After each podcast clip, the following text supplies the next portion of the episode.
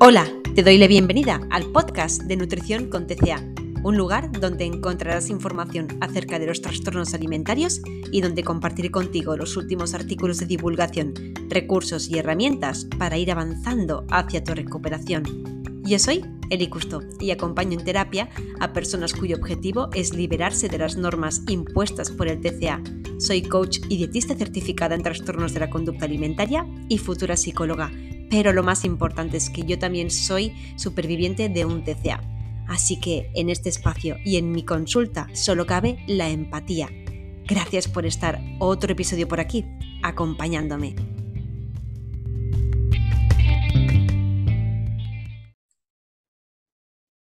Muy buenas. Bueno, hoy os traigo un tema muy solicitado. Me habéis escrito muchísimas, en muchísimas ocasiones por privado para preguntarme acerca del all-in, del método de recuperación all-in que se ha ido popularizando cada vez más en redes sociales, especialmente hay muchísimos canales de YouTube donde distintos testimonios narran su experiencia con el all-in como fórmula para eh, renutrirse, rehabilitarse nutricionalmente, reintroducir esos alimentos que se habían apartado por las normas alimentarias del trastorno alimentario. Y es verdad que creo que existe bastante confusión acerca de la eh, idoneidad, eh, aplicación y consistencia de este método. Bueno, vayamos primero a describir exactamente qué es esto del all-in. El enfoque all-in fue desarrollado por la doctora Rinaldi en su libro No Period, No What, A Guide to Regaining Your Cycles and Improving Your Fertility, del año 2016. Eh, no lo sé si previamente al libro de, la doctora Rinaldi ya se utilizaba o no ese término en otros tipos de terapias. Pudiera ser que sí. El caso es que eh, básicamente pues sí que se ha popularizado a raíz de la publicación de este libro. En, él se aborda la amenorrea hipotalámica de un modo que invita la autora, la doctora Rinaldi, a resolverla a través de una ingesta y descanso adecuados y alejados de lo que la cultura de dieta muchas veces eh, impera a la hora de renutrir esos pacientes que sufren baja disponibilidad energética. En fin, este enfoque no es otra cosa que abandonar todo tipo de restricciones alimentarias y eso se basa en comer todo aquello que te apetezca en la cantidad que quieras y necesites en el momento del día que sea. En realidad, si nos lo paramos a, si lo paramos a analizar de un modo frío, el all-in es en realidad la forma en la cual se alimenta cualquier persona que mantiene una buena relación con la comida, porque esa persona que es neutra a todo tipo de alimentos, eh, que ya tiene una eh, buena educación nutricional, sencillamente come de todo, sin restricciones. Esa persona ya está comiendo así, por lo tanto, no es nada nuevo bajo el sol, sino es comer realmente según eh, esas necesidades, ¿de acuerdo? Si lo analizamos desde este punto de vista, no obstante, cuando lo contrastamos con las imágenes que los vídeos en YouTube de estos testimonios pueden proyectar, ahí que estaremos viendo muchas veces en los vídeos que se han vuelto virales hablando del all-in.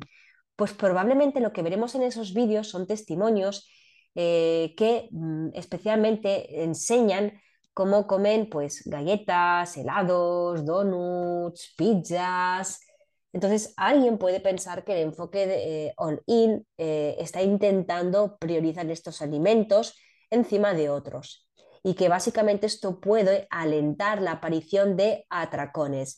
Esa es la mayor crítica que afronta el método all-in por muchos profesionales de la salud. Es decir, lo que dicen los profesionales de la salud es que lo que no podemos hacer es alimentarnos básicamente de este tipo de alimentos. Em, promoviéndolos eh, por encima de otros, según, y, cito textualmente varios de ellos, otros de un valor más interesante desde el punto de vista nutricional.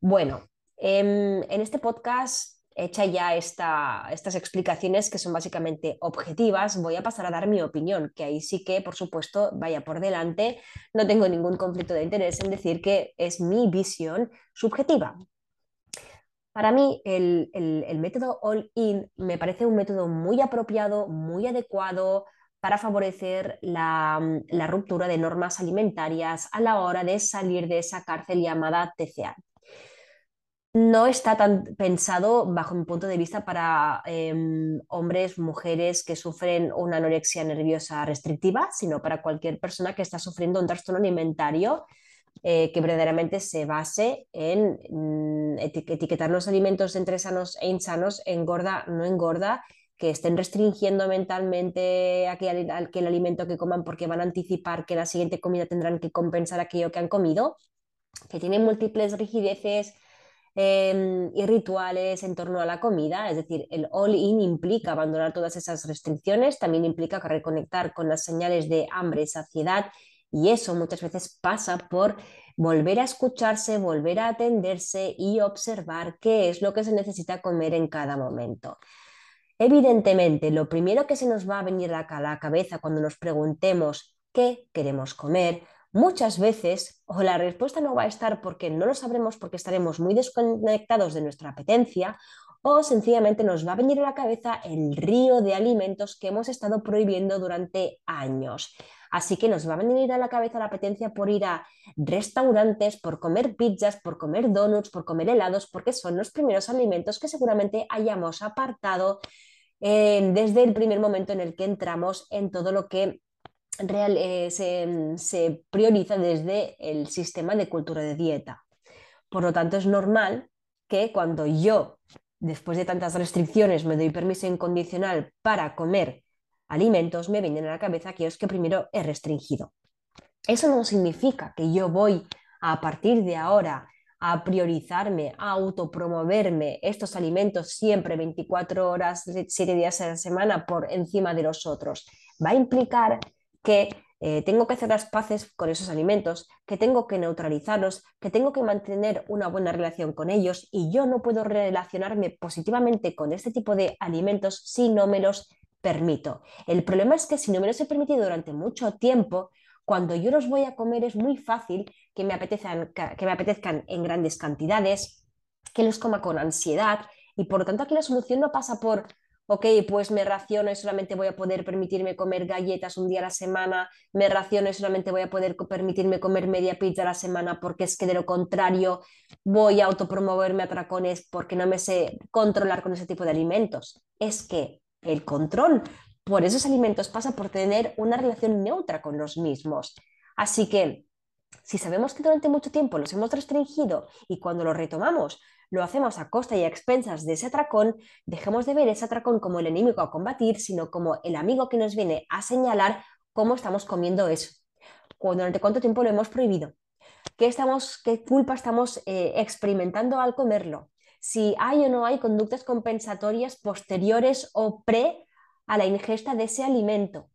Y de corregir esas conductas compensatorias, de mejorar y gestionar emocionalmente esa culpa, de permitirnos ese alimento, los atracones van a ir reduciéndose. Pero es muy difícil volver a tener una buena relación con esos alimentos, volver a comprar galletas y tenerlas en tu despensa sin pensar cuántos paquetes tienes abiertos, em, cuántas galletas te quedan, cuántas galletas comiste esa semana, si lo que hacemos es optar por eh, reintroducirlos con mucho control. Es verdad que es muy incómodo afrontar esas lunas de miel con esos alimentos porque pensamos que no, a tener, que no van a tener fin, pero claro que hay fin. No, lo que nos tenemos que ocupar es de corregir la culpa y o conductas compensatorias pre o post a la ingesta de esos alimentos. El all-in tiene otra ventaja en cuanto a la recuperación de un trastorno alimentario. Em, la introducción progresiva de alimentos eh, tiene verdaderamente una desventaja en la, línea, temporal de la recuperación. Si los pasitos que hacemos en esa reintroducción de alimentos son muy pequeños, podemos estar casi, casi en recuperación eternamente. Y al final, la ansiedad que tú experimentes cada vez que te vas a retar con un alimento, o la ansiedad que tú experimentes cuando comas con mayor variedad, o adelantar la hora de la comida, no va a diferir demasiado con la de romper todas las normas alimentarias simultáneamente. Y esa sí que para mí es la esencia del all-in, porque al final nadie te va a quitar el malestar causado por comer sin restricciones, pero la tortura, agonía que suponen hacerlo lentamente, a veces pueden llegar a ser peores. eso no significa que el all-in sea la única fórmula, por supuesto, para reintroducir aquellos alimentos que tememos comer. Por supuesto, cuando eh, no pueden haber, cuando la persona tiene muchísima rigidez y no puede soltar control de golpe, pues es preferible optar por la progresividad. Por supuesto, es, es, mil veces mejor como mínimo hacer pequeños pasos que no hacer ninguno porque o rompo todas las restricciones de golpe o me mantengo donde estoy. Pues no, la vida son grises y la progresividad puede ayudar al respecto. Ahora bien, cuando esa persona dice, necesito soltar control, tiene esa necesidad, necesita, necesita verdaderamente poder comer a la hora que lo necesite, lo que necesite, aunque eso se traduzca en grandes cantidades, pues ahí el all-in es lo mejor que puede hacer. Indudablemente los grandes miedos que surgen respecto a soltar restricciones, restricciones de golpe giran en torno a el miedo a engordar, porque una puede pensar, una persona puede pensar que entonces va a subir mucho de peso. Va a aparecer el miedo a la aparición de los atracones, el deseo de querer comer mucho, el juicio por solamente comer determinados alimentos, el, por qué debo reintroducir alimentos que la cultura de dieta considera ultraprocesados o insanos, y la desconfianza del propio proceso, porque esa persona puede pensar si es que ahora siento más ansiedad que antes. Hay respuestas para cada uno de esos miedos, por supuesto. El kit de la cuestión está en que al final una persona que se recupere totalmente de un trastorno alimentario, entre sus competencias deberá estar la de poder comer cualquier alimento sin culpa. Que llegue a esa situación con el método all-in o hacerlo de una forma más progresiva, rompiendo normas alimentarias de poquito a poquito, pues al final eh, puede ser igual, pero está claro que alguien tiene que ser capaz de comerse galletas o una pizza o un helado sin ápice de culpa, porque si no, esa persona no puede decir que está del todo recuperada de un trastorno alimentario. Así que, si lo analizamos de nuevo fríamente, em, si por comer todo tipo de alimentos en cantidades normales, en momentos normales, esa persona recupera peso, es que era un peso que nunca se tuvo que perder. Si hay atracones, insisto, los atracones son amigos que nos vienen a decir qué restricciones previas hay al detrás. O quizás incluso esa persona está en déficit energético y un atracón le viene a ayudar a resolver ese déficit energético en mayor prontitud que antes. Esa persona em, necesita comprender eh, que, por ejemplo, el tema del juicio por comer determinados alimentos es algo a corregir, a comprender que la salud, como lo, me habéis escuchado en infinidad de podcasts y directos, es algo multifactorial que depende de muchísimas otras variables que no son únicamente la comida. Y el tema de sentir más ansiedad que antes, eh, bueno, qué decirlo, si antes la respuesta ante una pizza era la evitación, la huida, la compensación de esa pizza, es normal que si yo afronto comer esa pizza sin compensar ni antes haciendo más ejercicio o comiendo menos, o luego al día siguiente haciendo más ejercicio, también comiendo menos, pues está claro que sí, que la ansiedad se repunta, pero esa ansiedad es productiva, es señal que estamos rompiendo rigideces, normas alimentarias, etc. De verdad, aquí animo a la autocrítica y a que te hagas la pregunta de que si pudieras comer lo que quisieras, ¿de verdad crees que vas a estar 24 horas del día comiendo todo el día, toda la semana? ¿Hasta cuándo? ¿Tus ingestas van a ser desmensurales y desconectadas? ¿Hasta cuándo? Permitir no es promover. Así que, a no ser que estés en situación de déficit energético, ¿vale? No vas a querer comerlos todos eh, los días todos los alimentos del mundo, ni tus ingestas serán desproporcionadas, ni tendrás preferencia por solamente ese grupo de alimentos, porque justamente un denominador común que se da en la mayoría de trastornos alimentarios es que ya hay una educación nutricional de base. Lo que pasa es que esa educación nutricional se ha llevado cada vez más al extremo con normas alimentarias superpuestas entre sí, de modo que finalmente el resultado es que los alimentos que finalmente esa persona sí que se puede permitir es un número muy pequeño y con muchas rigideces. Así que a esa persona no le van a dejar de gustar eh, ni las verduras, ni las legumbres, ni, ni el pescado, ni la carne, ni las frutas, sencillamente estamos alentando, estamos promoviendo de que esa persona pueda tener una relación neutra con todo tipo de comida. Y para que esa relación neutra se dé, toca exponerse a ese tipo de comida, aunque eso implique hacerlo con ansiedad, aunque eso implique hacerlo con mucha desconfianza, aunque hayan ganas de darse un atracón de ese alimento, toca ahí reprogramar la mente y decirte a ti mismo, a ti misma, esto ha venido para quedarse, esto está permitido, no es que yo no me sepa controlar con estas cantidades, es que yo me lo he estado prohibiendo durante mucho tiempo. Obviamente no puedo dejar de, alentar y no soy responsable por mi parte el no hacerlo, de acudir a terapia cuando hayan dudas, cuando se necesite ¿no? ese acompañamiento en esos momentos de reintroducción de alimentos. Pero recordad, recordad que o nos exponemos a esos alimentos o la culpa al comerlos no se podrá trabajar. Ciertas lunas de miel con algunos alimentos son pasajeras y lo que tienes que hacer es demostrarte que esto ha venido para quedarse, no compensando lo comido ni juzgándote por ello. En fin, espero un poquito que os haya servido eh, esta, visión del, del Olin, esta explicación.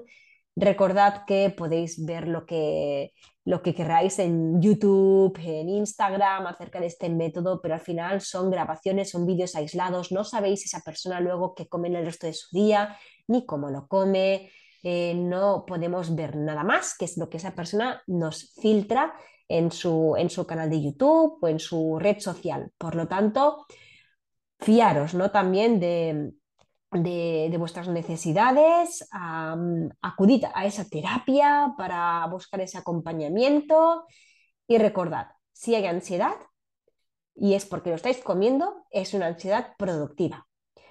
Un abrazo y hasta pronto.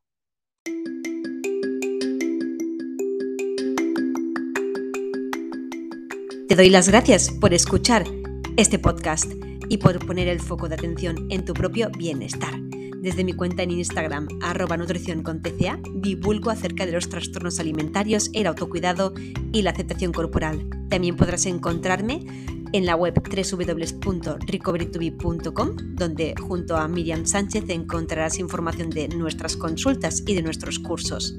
Por ahora, nada más. Te animo a que compartas este podcast con aquellas personas que creas que les puedes ayudar y por favor, no te conformes con este estilo de vida porque esto sencillamente no es vida. Te mando un fuerte abrazo y nos vemos en el siguiente podcast.